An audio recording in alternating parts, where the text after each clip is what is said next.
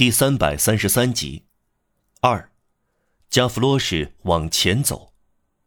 在大街上，手里挥舞一把没有扳机的手枪，作用很大。加弗罗什感到每走一步，劲头都在增加。他断断续续唱起马赛曲，高喊道：“一切都好，我的左手疼得厉害，我给痛风折腾够了。但我很高兴，公民们，资产者只得硬撑着。我要给他们打喷嚏，喷给他们几颗颠覆性的歌。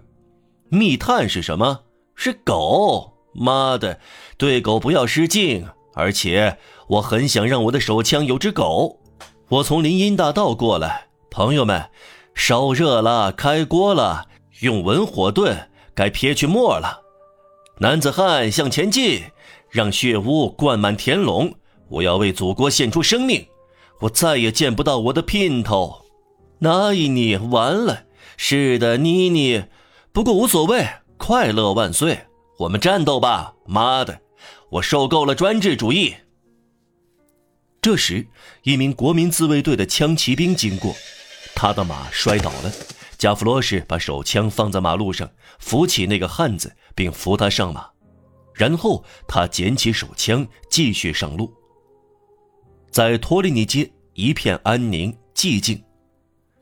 马累区特有的麻木与周围的喧嚣恰成对照。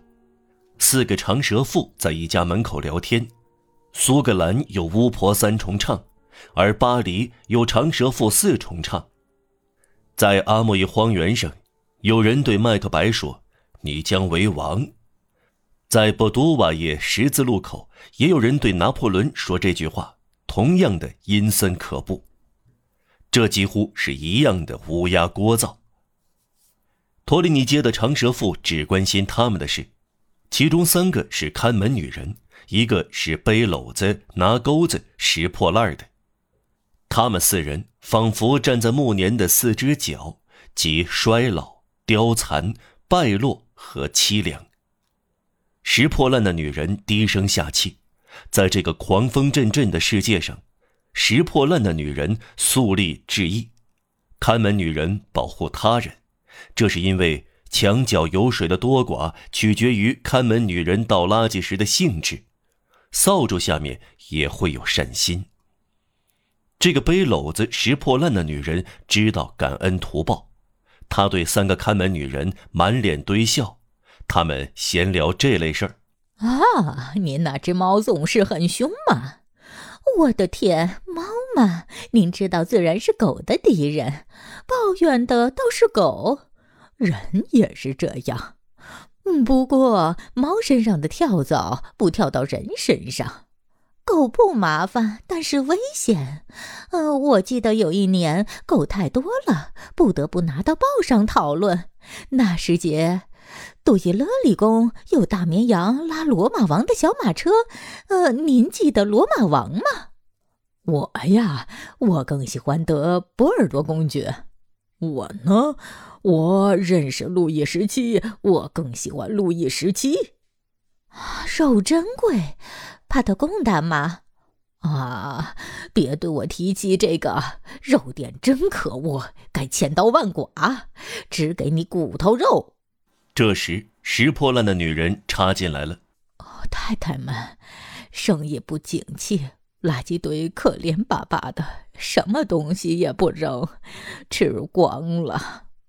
嗯，有比您更穷的，瓦古莱姆家的女人，啊，不错。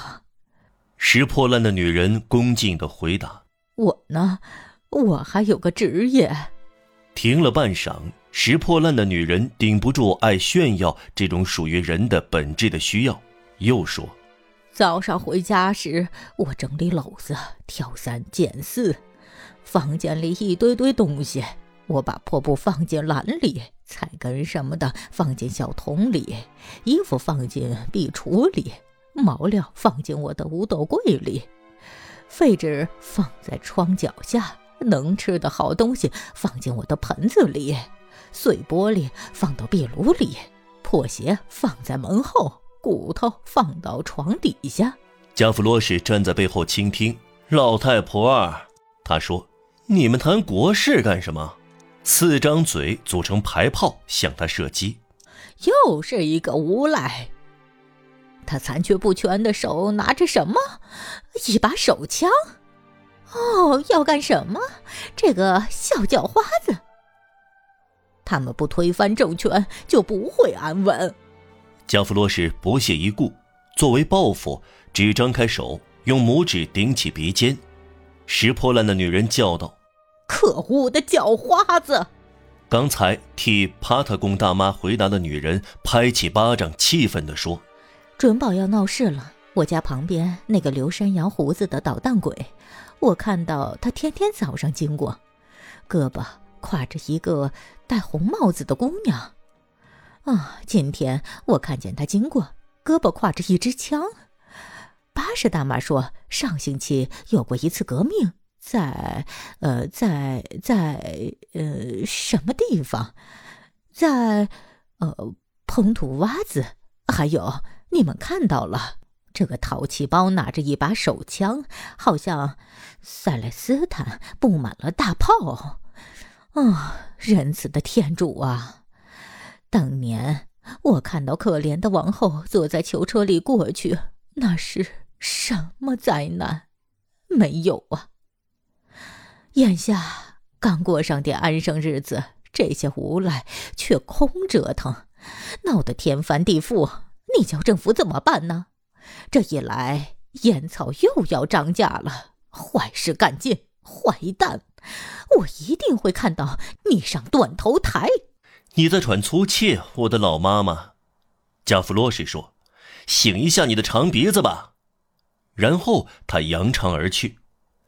他走到帕维街时，又想起那个拾破烂的女人，来了一段独白：“你侮辱革命者可是错了，墙角大妈。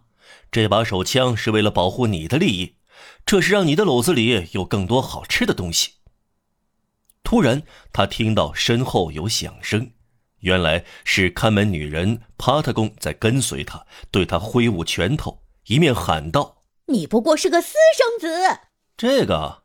加弗罗什说：“我才不在乎呢。”过了一会儿，他经过拉姆尼翁饭店时，他发出这个号召：“出去战斗啊！”